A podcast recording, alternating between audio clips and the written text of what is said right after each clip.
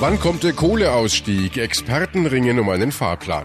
Griff ins staatliche Sparschwein. So soll der bayerische Haushaltsplan finanziert werden. Und Deutschland gegen Norwegen. Tipps, wie man noch schnell zum Handballexperten. Besser informiert aus Bayern und der Welt. Antenne Bayern. The Break. Willkommen zum Nachrichtenpodcast von Antenne Bayern. Der Break ist die Auszeit für mehr Hintergründe, mehr Aussagen und Wahrheiten zu den wichtigsten Themen des Tages. Es ist Freitag, der 25. Januar 2019. Redaktionsschluss für diese Folge war 15 Uhr. Ich bin Antenne Bayern Chefredakteur Ralf Zinno. Wann steigt Deutschland zugunsten des Klimaschutzes aus der Kohleenergie aus? Geht es nach den Bürgern? Dann so schnell wie möglich. Laut dem aktuellen Deutschland-Trend wünschen sich sechs von zehn Befragten einen schnellen Ausstieg aus der Braunkohle.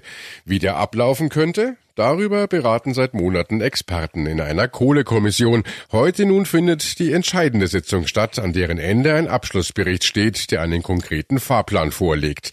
Bevor es losging in Berlin, machte Bundeswirtschaftsminister Altmaier den Teilnehmern nochmal Mut. Ich habe heute Morgen mit den Mitgliedern noch einmal diskutiert, habe sie ermuntert, äh, dass sie um einen Konsens ringen. Sollte die Kommission fertig werden, wird sich die Bundesregierung sehr schnell und sehr intensiv mit dem Bericht auseinandersetzen. Wenn wir klug vorgehen, dann wird es keine Verlierer geben, es wird Gewinner geben, weil klar ist, dass wir die vom Strukturwandel betroffenen Regionen unterstützen, dafür sorgen, dass es dort auch künftig Industriearbeitsplätze gibt, weil klar ist, dass die Versorgungssicherheit und die Bezahlbarkeit von Strom eine hohe Priorität haben und weil auch klar wird, dass die Bundesregierung zu ihren klimapolitischen Verpflichtungen steht.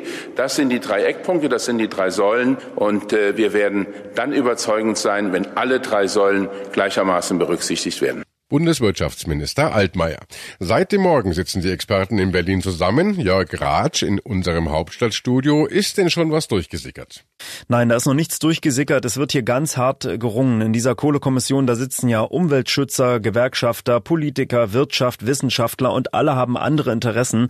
Nehmen wir mal die Umweltschützer. Die fordern, bis 2030 soll Deutschland raus aus der Verbrennung von Kohle für die Stromerzeugung. Martin Kaiser von Greenpeace sagt bei Phoenix, Deutschland ist Weltmeister in der Verfeuerung von Braunkohle und das äh, in einem Land, das immer für sich in Anspruch äh, nimmt, das Energiewendeland zu sein.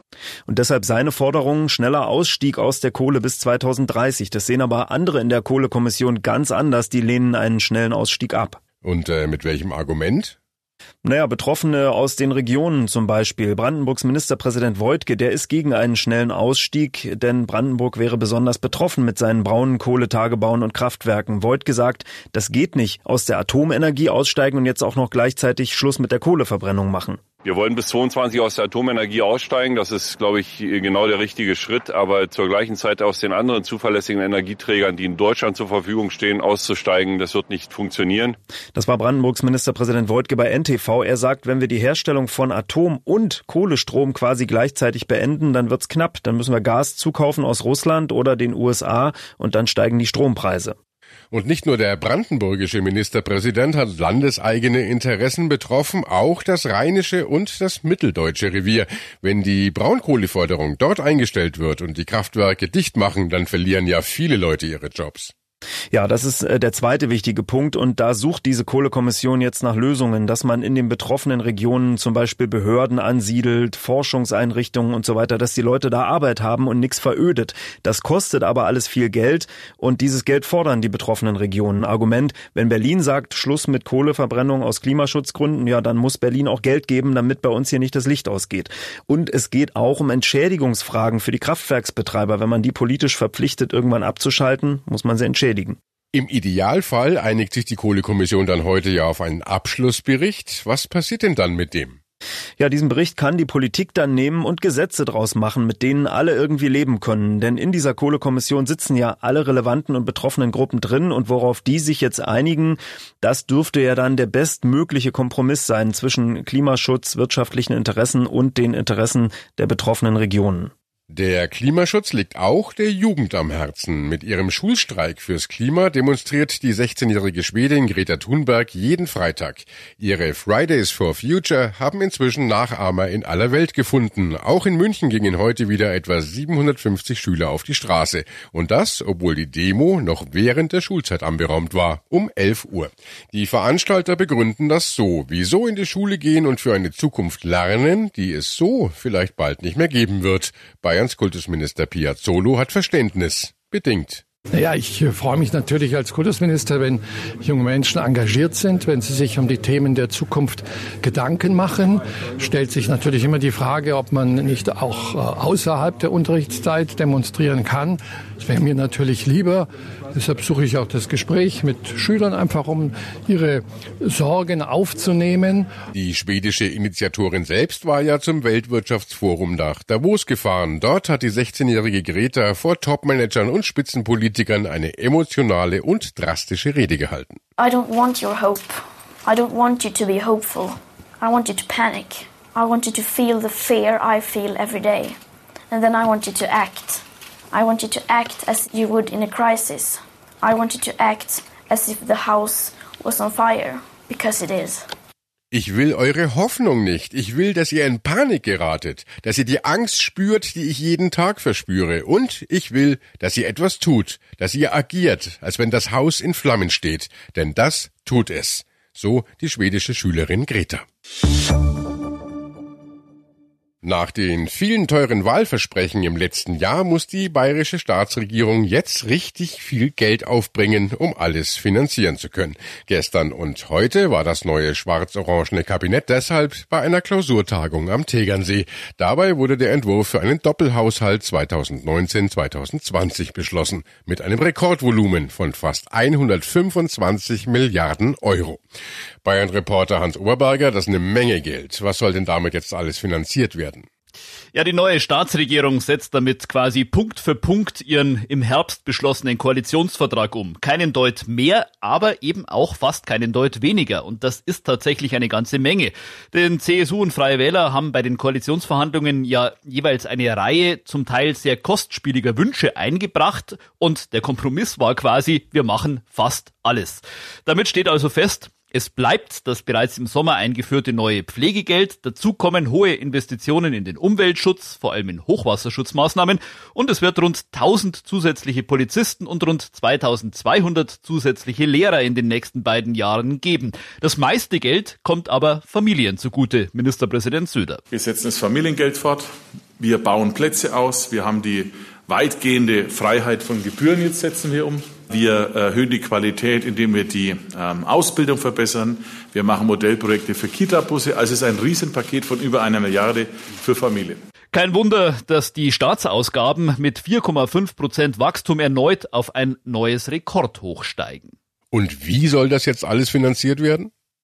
Ja, das war natürlich die Gretchenfrage heute, zumal Ministerpräsident Söder ja versprochen hat, keine neuen Schulden, weiterer Abbau von alten Schulden und auch noch Rücklagen sollen behalten werden für schlechtere Zeiten. Tatsächlich hat Finanzminister Füracker das alles hingekriegt, wenn auch mit der Brechstange.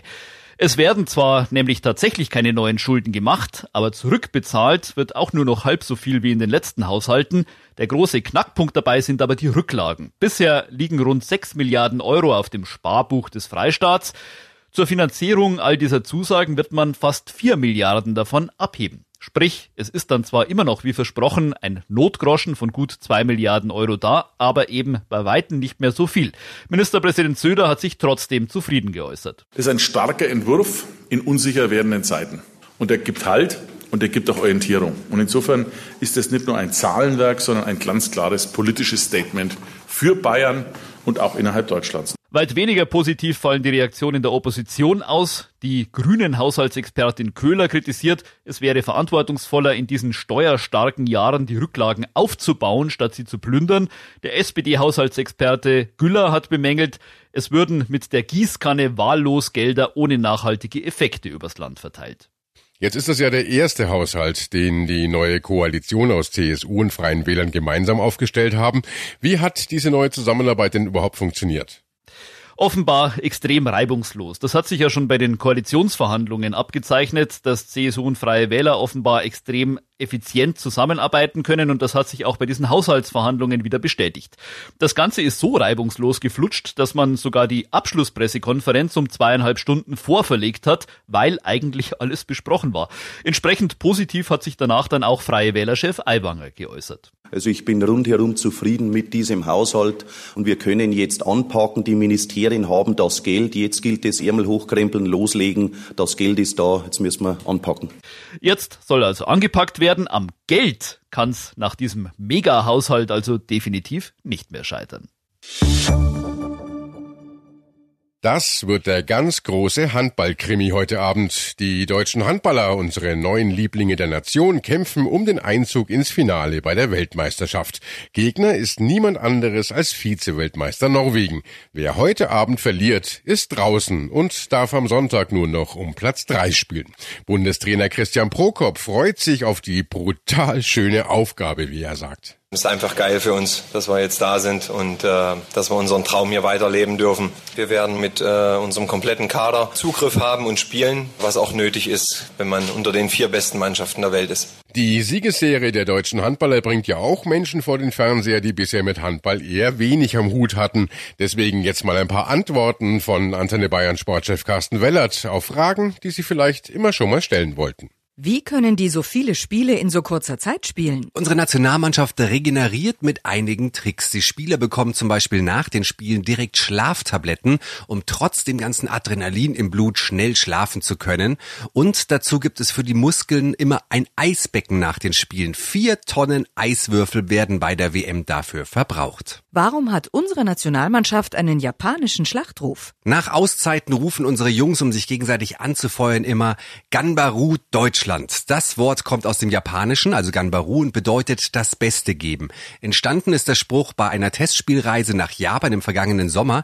Da hat sich das jetzige Team auf das Ziel WM-Titel eingeschworen und laut der Mannschaft ist dort eine neue Identität entstanden und daran soll dieser Spruch erinnern. Warum ist der Handball immer so dreckig? Der Dreck ist Harz. Die meisten Spieler schmieren ihre Hände mit diesem klebrigen Harz ein, um den Ball besser greifen zu können und ihn auch mit einer Hand zum Beispiel fangen zu können. Was ist ein Wutzler? Ein Wutzler ist eine besonders raffinierte Wurftechnik. Da klappt der Werfer das Handgelenk um, verpasst dem Ball dadurch einen ganz besonderen Drall, dass der nach dem Aufsetzen nochmal die Richtung wechselt und somit den Torhüter verwirrt. Was ist die blaue Karte? Wie im Fußball gibt es die gelbe und die rote Karte. Der Schiedsrichter kann aber auch eine blaue Karte ziehen. Damit zeigt er allen Beteiligten nach einer roten Karte, dass er dieses Vergehen besonders hart fand und deswegen einen Zusatzbericht schreibt. Und das bedeutet, dass noch eine mögliche Bestrafung einer Disziplinarkommission des Weltverbandes folgen kann. Das Halbfinale gegen Norwegen. Heute Abend um 20.30 Uhr. Wir sollten alle Daumen drücken. Und das war The Break, der Nachrichtenpodcast von Antenne Bayern an diesem Freitag, den 25. Januar 2019. Ich bin Chefredakteur Ralf Zinno. Antenne Bayern. Besser informiert. Jeden Tag. Zu jeder vollen Stunde auf Antenne Bayern. The Break. The Break gibt's auch morgen wieder um 17 Uhr. Jetzt abonnieren.